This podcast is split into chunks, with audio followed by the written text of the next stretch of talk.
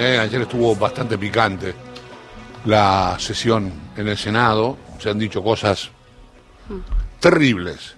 Saludo a Ana Almirón, senadora por Corrientes del Frente de Todos. ¿Qué tal, Ana? Buen día. Hola, buenos días para vos, para los trabajadores y trabajadoras de la casa y a toda la audiencia que los escucha. Pues sabés que cuando decía picante, que estuvo picante, estaba leyendo justamente a alguien que, que habló de exterminio en su exposición. Digamos, estamos en unos, en unos niveles eh, notables, ¿no? De, de, locura.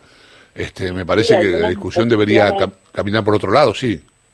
Algunas exposiciones son complejas, eh, tienden a jugar con, con la emoción, con, en este caso, comparar al genocidio judío era tremendo y una de las senadoras nuestras de Tucumán eh, salió al cruce y hubo un cruce ahí con la expositora eh, tratando de decir que la comparación era histórica con un relato histórico y demás. Yo creo que uno sabe cuando toca ciertas sensibilidades qué va a generar en el otro. Entonces, en ese sentido, pedíamos el respeto de ambos lados. Desde el primer día de, las comisiones, nosotros decíamos que de ambos lados queríamos respeto tanto de los senadores para con los depositores, así también los depositores hacia los senadores.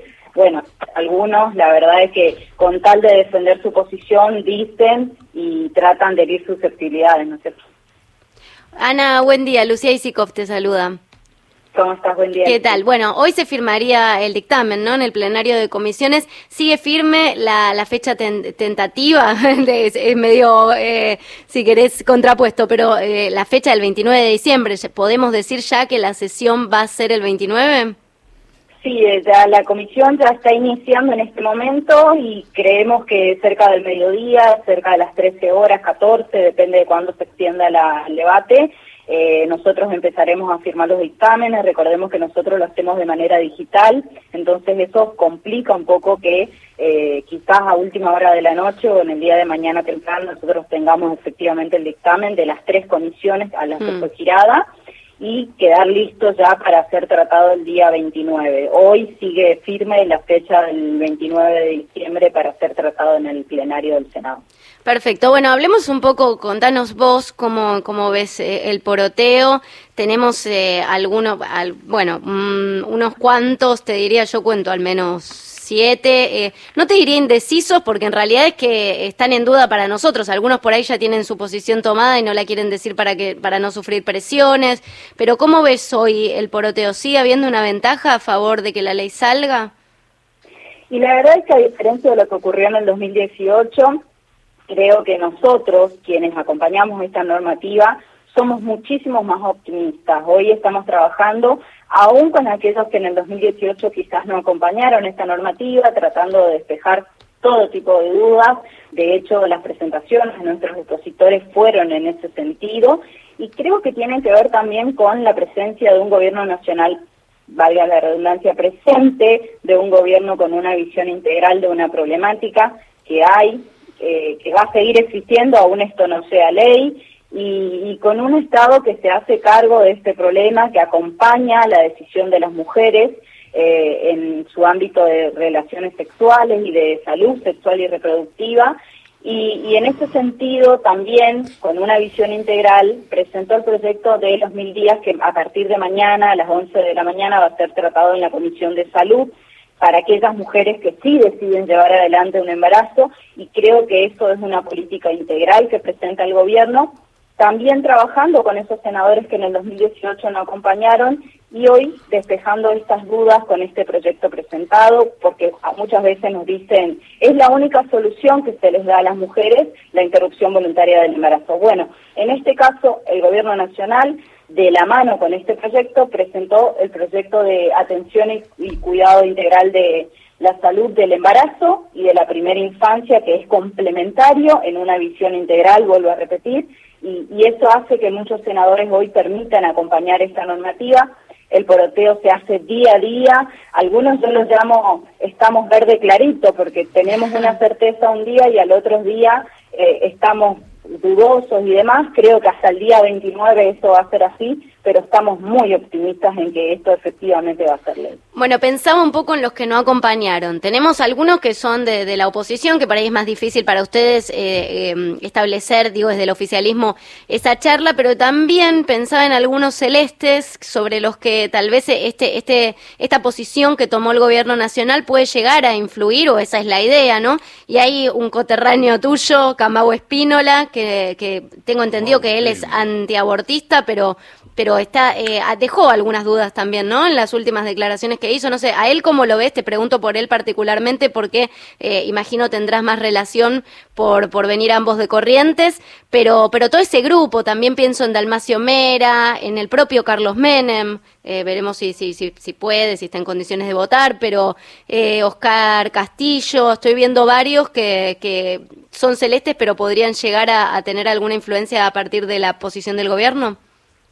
Sí, hoy hay un gobierno presente y trabajando codo a codo con cada uno de los legisladores para emitir esta normativa, trabajando en cada una de las modificaciones, que lo hicimos también en conjunto con la Cámara de Diputados en ese sentido.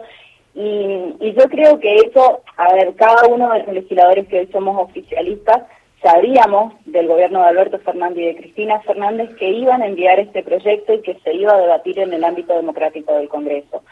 Fue una promesa de campaña, también lo volvió a ratificar en, en la presencia en la Asamblea, también el presidente de la Nación, quienes acompañamos esta propuesta de gobierno entendíamos que hay un gobierno que entiende que hay una problemática, que había que acompañar, que es una normativa necesaria con una visión integral, jurídica, sanitaria, de derechos humanos y esencialmente de justicia social hacia las mujeres.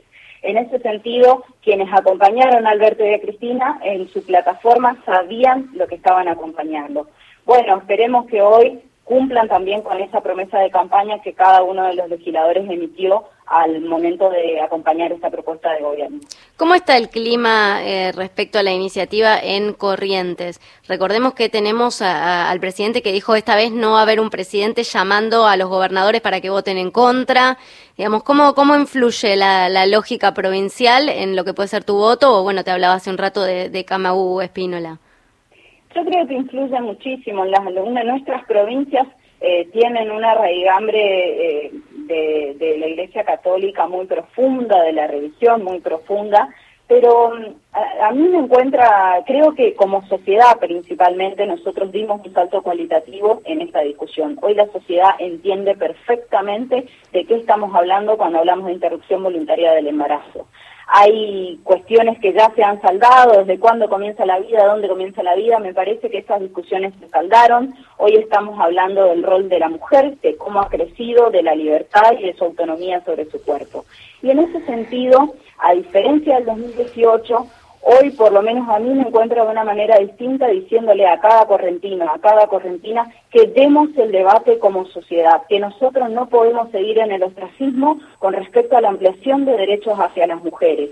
Inclusive, te digo más, en la provincia de Corrientes ni siquiera hoy tenemos la paridad para que las mujeres puedan sentarse en las bancas, sentarse en un superior tribunal de justicia que está compuesto esencialmente por hombres, no, no tenemos mayoría de ministras, tenemos 10 ministros, solamente una ministra. Entonces, creo que como provincia, bajo el ropaje del conservadurismo, seguimos atrasando las discusiones con respecto a la ampliación de derechos de las mujeres. Estoy dispuesta a dar ese debate con cada ciudadano, con cada ciudadana, porque no podemos seguir atrasando estos debates. Eh, que en provincias bajo el ropaje de, vuelvo a repetir, de conservadurismo, de ideologización o, de la Iglesia Católica, nos seguimos atrasados. Yo soy católica, soy religiosa, tengo mi hijo en catecismo en este momento, eh, acompaño, pero creo que este debate no tiene nada que ver con la Iglesia Católica. Muchas veces se confunden. Eh, cada uno elige el credo que quiere tener. Nosotros vivimos en un Estado laico, Así que en ese sentido, bajo el ropaje del conservadurismo, sobre todo en las provincias del norte. De hecho, ayer en varias de las exposiciones de la comisión se habló muchísimo de las 10 provincias del norte, que son los legisladores que más se oponen a esta normativa, en donde tenemos más mortalidad infantil, en donde tenemos más niñas embarazadas. Preguntémonos como sociedad qué estamos haciendo mal y qué solución le estamos dando a estas niñas que se embarazan y ni siquiera la interrupción legal del embarazo de 1921 le permitimos llevar adelante. Es que, Ana, además yo veía, por ejemplo, después de lo que fue el debate en, diputados, un mapa eh, para ver cómo fue el corte, ¿no? El corte por edad, por género, de las votaciones. Y era es impresionante porque tenés el país dividido casi con una línea perfecta, un poco en diagonal, pero todo lo que es el norte celeste y, y todo lo que es de Buenos Aires para abajo verde. Así se dio la votación. Y es cierto que si uno hace cuentas, si en el Senado la votación es parecida, y bueno, eh, eh, por, la representación que tienen las provincias en el Senado, eh, es complejo el resultado. No sé si ves, ves lo mismo, si ves que también eh, en el norte va, en los senadores va, va a imperar el voto celeste. Es así, por eso digo que es una discusión que nos debemos, porque estamos tapando esto que pasa, esto que pasa, que nuestras niñas no solamente sufren abuso, ni hablar ahora en situación de pandemia, porque muchas veces hablan de si es la oportunidad o no, porque estamos en una situación de pandemia. Imagínense en el aislamiento, en el confinamiento que se ha, prolongado, eh, no solamente en la Argentina, en la provincia del norte, sino en el mundo. Y, y, imagínense estas familias que viven quizás todos en una misma habitación, que están todo el día encerrados, que se ha prolongado saber si realmente están embarazadas esas niñas porque también eh, el estar encerrado no te permite que muchas puedan llegar a los servicios médicos, saber de cuánto efectivamente están embarazadas, pedir la interrupción legal del embarazo, y esto se da esencialmente en nuestras provincias del norte.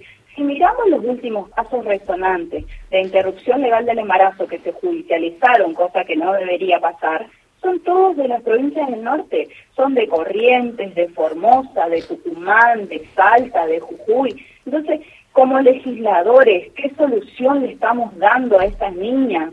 ¿Qué solución le estamos dando a las adolescentes? Me parece que tenemos que realmente preguntarnos si nosotros lo que estamos haciendo es pensar en nosotros mismos. De hecho, muchas veces yo lo menciono, y eso que tengo una edad joven todavía, tengo 35 años, pero yo muchas veces pienso que esta norma que voy a votar y acompañar no es ni siquiera para mí ni para las de mi edad, estamos votando para las generaciones futuras, estamos votando para esas niñas que ya hoy están viviendo esta problemática y realmente no las acompañamos, porque encima que nos oponemos a la interrupción legal del embarazo, una vez que las chicas eh, tienen a sus bebés que las obligan a ser madres, cortando su infancia, ni siquiera tienen un acompañamiento futuro. Ayer lo mencionaban en la comisión. Muchas de estas niñas terminan eh, eh, doblemente en la pobreza. gracias, Ana. ojalá que, ojalá que pueda salir ya de una buena vez la ley. un beso, gracias por atendernos. Muchas gracias a usted. A Ana Almirón es senadora por corriente, senadora del Frente de Todos.